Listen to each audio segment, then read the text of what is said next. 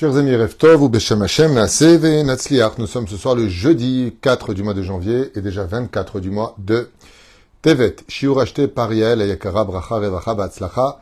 Ce soir pour l'élévation de l'âme de sa maman, euh, Madame Barka, Bat Asher, Bezrat Hashem et Simcha. שהיום יום כודתה רוח השם, תנחנה בגן עדן עליון וכל השורבות עמה. בכלל, הרחמים והסליחות וכן יהי רצון ומרמן, תהיה נשמתה צרור החיים. elle demande aussi que ce shiur soit pour la protection de Shalkol Chayalenu, Be'ezrat Hashem et la libération de tous les otages en bonne santé. Vegeoula Shlema Lechol Am Israël.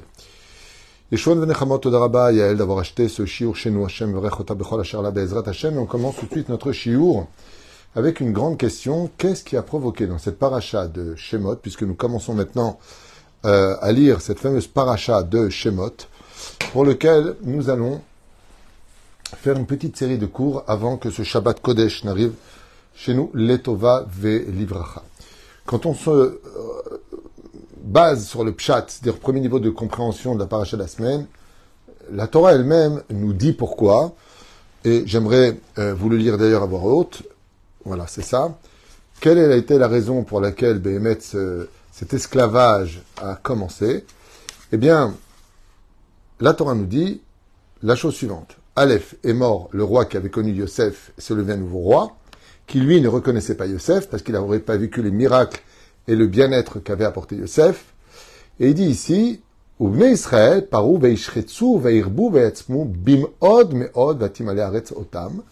C'est que malgré que les Égyptiens étaient des dizaines de millions et de dizaines de millions à vivre dans cette grande métropole qui était l'Égypte, pays extrêmement puissant, les Hébreux, qui ne vivaient que dans une seule province, tous étaient réunis, comme tu dirais aux États-Unis, il y a euh, à New York euh, le quartier de Shanghai, le quartier de de de, comment s'appelle là-bas les Chinois?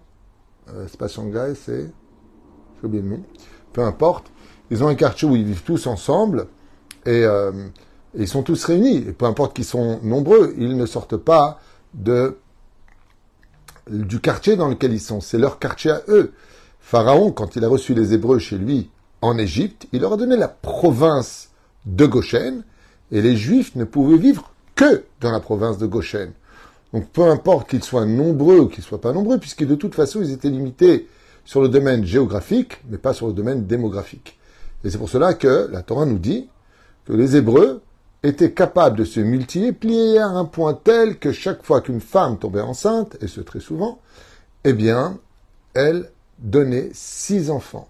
Il y en a qui disent douze enfants. Lorsque tu apprends ça, des mots euh, qui sont marqués. Vous venez Israël, Parou, Veishretsu, Vairbu, Veatzmu, Bimod, Meod. Ça fait combien? Six mots. Pour dire qu'il se multipliait fois six mots, donc fois six enfants. Et le mot Meod, Meod veut dire Kafoul, donc douze enfants. Vous imaginez une femme qui tombe enceinte et qui est capable d'accoucher tous les ans douze enfants Combien sont nés à partir de ce moment-là dans cette Égypte Comme el Chadash al Mitzrayim asher lo yada et Yosef. Si on avait un nouveau roi qui n'a pas voulu, qui n'a pas voulu recevoir cette reconnaissance de ce qu'avait apporté ce juif qui est arrivé en Égypte et qui avait sauvé l'Égypte de la famine, comme le dit la Torah, donc la Bible, Vayomer el Amo, et il dit à son peuple, Hine am ben Israël rav ve'atzum mimenu. C'est incroyable. Écoutez bien ce que va dire Pharaon à ses ministres. C'est des mots que je vous lis, euh, pas de moi, ils sont dans la Bible. C'est la, Bible qui le dit, n'importe quelle Bible, vous pourrez le lire en français, euh, comme en chinois, en arabe ou en hébreu, le Falfab Dalim. Regardez bien ce qui a marqué. Vayomer el Amo. Pharaon dit à son peuple, Am ben Israël rav ve'atsum mimenu. Premier mensonge. Les enfants d'Israël sont plus nombreux que nous. C'est archi faux. Vous remplissez toute l'Égypte, et selon nos commentateurs, beaucoup de pays se trouvaient en Égypte même. Seulement, le problème qu'il y avait, c'est que comme les Juifs étaient très prospères en Égypte, et que partout où ils allaient, ils réussissaient, dans le commerce, dans les achats des maisons, c'est vrai qu'ils vivaient à Goshen, mais ils avaient acheté la moitié du Caire, la moitié d'Alexandrie, la moitié de... Ils devenaient des propriétaires. Ils achetaient, ils commerçaient et payaient à prix fort parce qu'ils étaient hébreux. Et comme ils étaient bergers de moutons, et que les Égyptiens considéraient le mouton comme un dieu, c'est pour ça qu'on fait l'agneau de Pessah, qui était le dieu de l'Égypte, les Égyptiens disaient mais comment c'est possible? Comment ils peuvent faire de l'argent dans un pays où chez nous le mouton est considéré comme étant un dieu à cette époque? Donc ils ont quelque chose de spécial les Juifs. Et donc regardez bien les mots. Amen Israël, Rav. Ils sont plus nombreux que nous et plus forts que nous. Alors qu'on n'avait ni police, ni armée, ni armes, rien du tout. Un peuple pacifiste en Égypte qui vit dans une seule province sur tout le pays, en quoi on est dangereuse? Hava nitrakemelo. Soyons plus malins qu'eux. Penirbe, de peur qu'ils soient encore plus nombreux. Comme par exemple aujourd'hui, on a à peine entre 11 et 12 millions de juifs. On dit 15, mais c'est faux, je vous le dis dès maintenant. Parce que si on vérifie selon la loi juive qui est vraiment juif, on peut enlever au moins 3-4 millions, je vous le dis à l'avance. Donc, résultat, c'est exactement ce qui est dit ici. De peur qu'ils se multiplient. Et que cela nous amène une guerre. Gam venosav gam ou. Et se rajoutera ça. Al son enu. Que les Hébreux qui vivent en Égypte viennent à faire un pacte avec nos ennemis qui étaient les Éthiopiens à l'époque. Et qu'ils nous fassent la guerre et qu'il surplombe et possède notre pays. Tout ce qui est marqué ici, c'est faux et archi faux. Et vous allez entendre pourquoi. Comment Pharaon a-t-il formaté l'esprit pour inciter à la haine des Hébreux en Égypte? C'est un truc de malade. Parce qu'il suffit d'ouvrir les yeux dehors et de constater que les Hébreux, ils faisaient juste du commerce, qu'ils vivaient entre juifs, qu'ils avaient des noms d'Hébreux, ils s'habillaient tous pareil, comme les juifs dans les villages qu'on pouvait voir euh, dans les pays de Pologne ou de Russie. Mais il y a six mois à lave, Sarémissim, et l'histoire recommence. Qu'est-ce qu'a fait Pharaon? Il a envoyé parmi les Hébreux des responsables de la police, essentiellement juifs, pour leur proposer de l'argent et trahir et vendre leurs frères. Sarémissim, les Ma'ananoto Besivlotam, pour commencer à faire souffrir et déstabiliser les Hébreux de cette époque, Pitom et qu'ils reconstruisent les villes de Pitom et de Ramsès comme des esclaves. Tout le monde connaît le Midrash. Comment est-ce que Pharaon a fait pour emmener les Hébreux à l'esclavage? Il leur a proposé de l'argent pour travailler pour eux. Ensuite, une fois qu'il les a piégés à vouloir travailler pour de l'argent, il a proposé de doubler la somme d'argent pour voir s'ils seraient capables de doubler leurs effectifs, chose qui va être faite.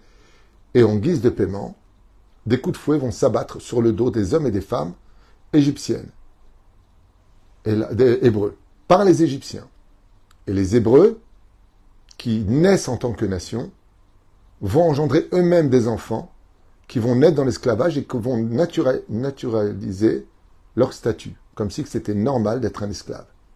À un tel point que quand viendra le moment de la Géoula, de la libération, avec Moïse qui vient les libérer, 80% n'acceptent pas l'idée de ne pas servir les Égyptiens et d'être un esclave pour eux. En fin de compte, nos Chachamim, il y a 2000 ans derrière dans Midrash Tanchuma et autres, nous disent que l'idée de Pharaon, c'était surtout de ne pas se débarrasser des Juifs, mais de les garder, mais qui travaillent que pour nous et qui ne travaillent pas pour eux.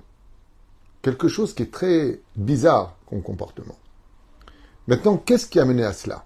Qu'est-ce qui a mené à cette situation de, des juifs qui, euh, des fois, sont ou expulsés avec, euh, comme vous le savez, euh, les juifs d'Espagne, l'expulsion donc des juifs d'Espagne, l'expulsion des juifs du Portugal, l'expulsion des juifs. Et là, bizarrement, c'est le shariboud, c'est-à-dire mettre en esclavage les juifs. Qu'est-ce qui a provoqué ça? Pour comprendre cela, je vous invite à rentrer dans une étude que vous connaissez peut-être pas. Mais tout ça est parti d'un rêve.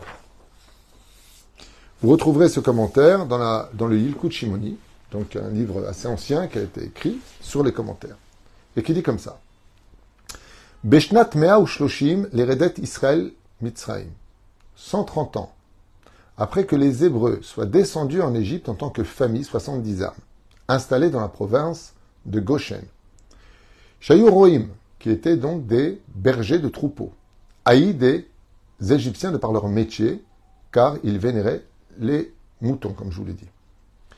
Ce qui s'est passé, c'est que tout comme le rêve a fait sortir Yosef de prison, et tout comme ses rêves l'ont emmené à rentrer en prison par les frères qui l'ont haï, c'est ça que Yosef Zegmatria Kin A, quand on s'appelle Yosef en général, on attire beaucoup l'œil des autres, on attire beaucoup la jalousie.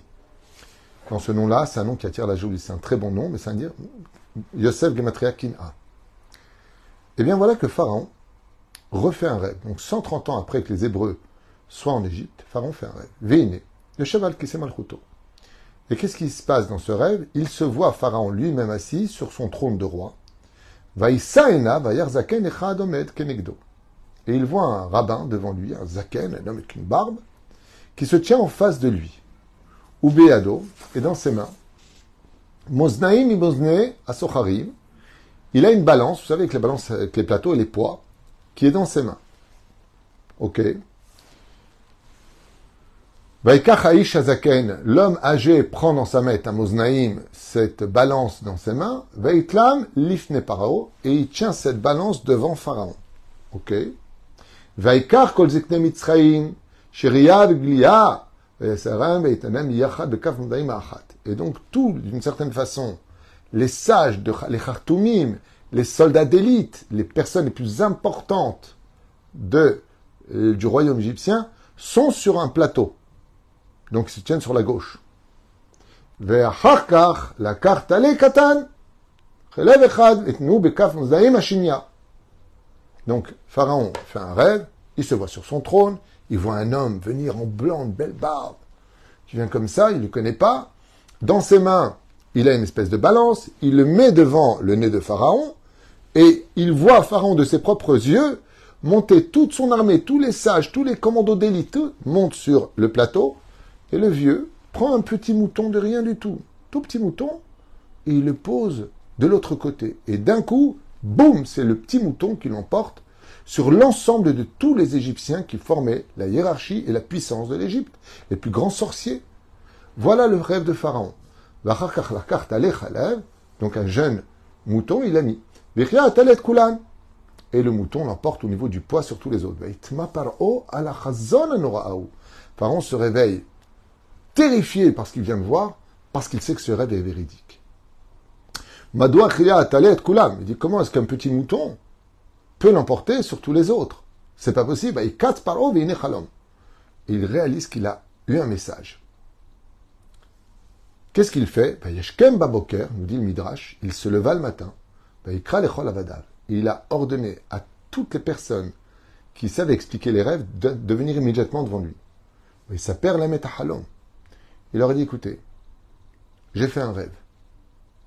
Et le rêve que j'ai fait, je vous le raconter.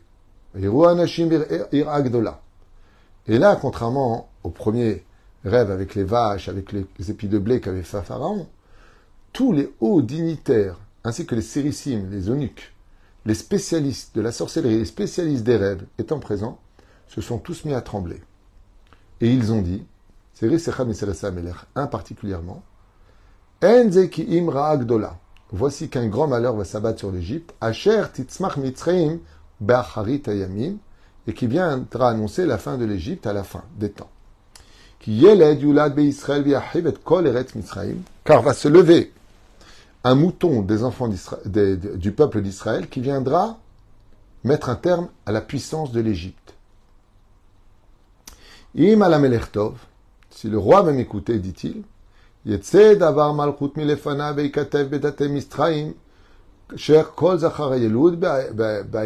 et tout de suite, qui ils ont montré du doigt Les Hébreux.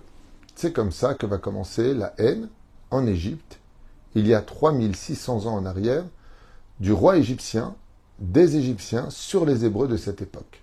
Et le roi ordonna ceci et cela. Lama, réponse par pure jalousie des Hébreux. La haine a grandi par pure jalousie, parce que les Juifs de cette époque en Égypte, nous dit le Midrash il y a 2000 ans en arrière, sur ce verset 3600 ans en arrière, que les Hébreux ne faisaient pas de mal et qu'ils étaient comparés, même dans les rêves, à un petit mouton inoffensif, mais dérangeant. Je vous lis la suite. Kayem, donc ce que je vous lis, c'est dans ce livre-là, hein, pour ceux qui. J'adore ce livre extraordinaire. d'accord? Otsar Pelaot Torah, les trésors euh, des secrets de l'étude de la Torah, qui viennent enseigner ici, effectivement, est né un petit mouton sur les cuisses de Pharaon, puisque ce même petit mouton dont on parle, qui paraissait si inoffensif, n'était autre que Moïse, Moshe, Rabbeinu. Et c'est pour cela que cette haine euh, sur le peuple d'Israël de les mener à l'esclavage va renforcer en réalité des parallèles de, de complots terribles. Et quels étaient ces parallèles? Le but était de tuer tous les garçons hébreux et de garder toutes les filles juives, sachant que de la fille juive naît l'enfant qui va avoir le titre de juif, le statut de juif, mais n'ayant plus d'hommes en Égypte, puisqu'ils avaient été tués ou dans l'esclavage, ou les premiers-nés jetés dans, dans le Nil, eh bien, les Égyptiens deviendraient les futurs époux de toutes ces juifs qui ne s'assimilaient pas dans la débauche de cette époque avec les non-juifs, et donc, parce qu'il faut savoir que l'Égypte à l'époque était débauchée, comme expliquent les sages, et donc, eh bien, c'était une façon d'avoir des enfants juifs égyptiens, une âme puissante dans un service pour Pharaon. Et ainsi donc créer une nouvelle armée, une espèce de nouvelle ère qui se lèverait avec des juifs qui quitteraient leur rôle d'être les descendants de Abraham, de Yitzhak et de Yaakov, mais les enfants de Pharaon. Dieu, comme il a beaucoup d'humour, il va faire grandir un enfant sur les cuisses de Pharaon, que Pharaon lui-même va lui donner Naïna, il va lui donner à lui-même à manger, faisant grandir ce fameux petit talé sur ses genoux, qui allait réellement se retrouver face à lui à l'âge de 80 ans pour la première fois, avec une grande barbe blanche, une grande gelabia, et venir lui dire renvoie mon peuple pour qu'il monte sur le Sinaï, me travailler pendant trois jours, travailler pour moi. Ainsi donc a commencé cet esclavage par un rêve, un rêve imaginaire. Et c'est pour cela que c'est très curieux de constater, Bémet, que l'imagination a souvent mené la reine Élisabeth, par exemple, euh, avec Ferdinand, roi d'Espagne, pour euh, l'Inquisition, l'expulsion des Juifs d'Espagne, plus tard, huit ans plus tard, l'expulsion des Juifs du Portugal, l'expulsion des Juifs euh, du Maroc aussi a eu lieu, l'expulsion des Juifs d'Algérie, l'expulsion des Juifs de Tunisie, de, je ne parle pas des pérégrinations qu'on a vécues avec euh, la Pologne et la Russie, et tous les pays dans lesquels nous avons été, où d'une certaine façon les Juifs ont eu de très rares occasions de pouvoir poser tranquillement leurs valises pour essayer d'exister euh, en tant que communauté.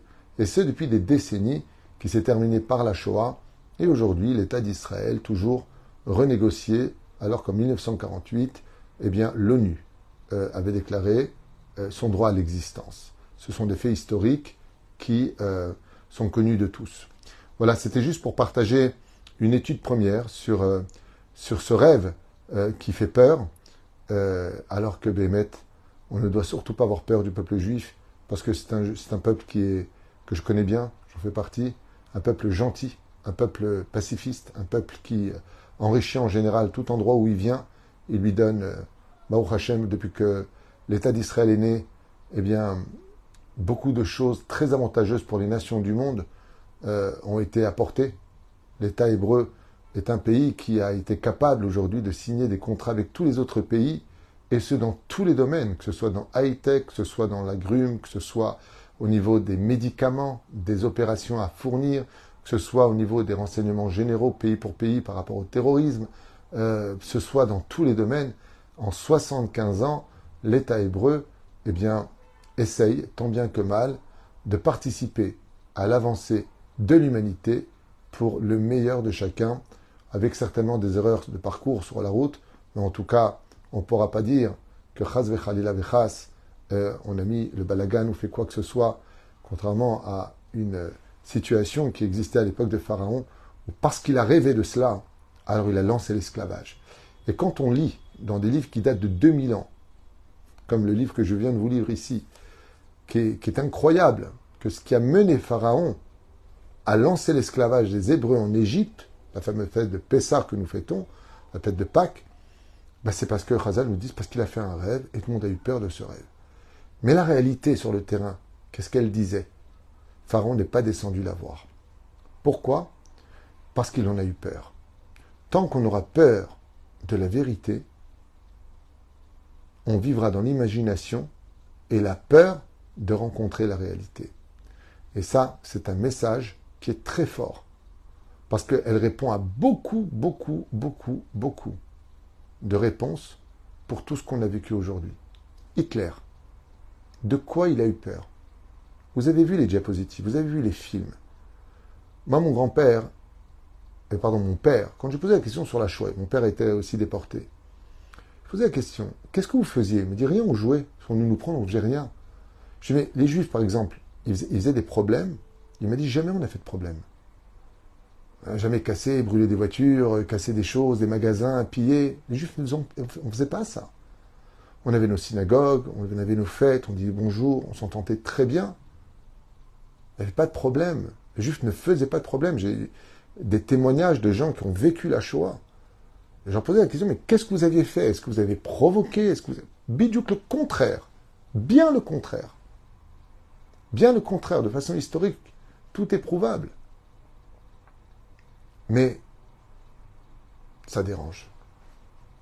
Qu'est-ce qui dérange? C'est une grande question qui est posée ici.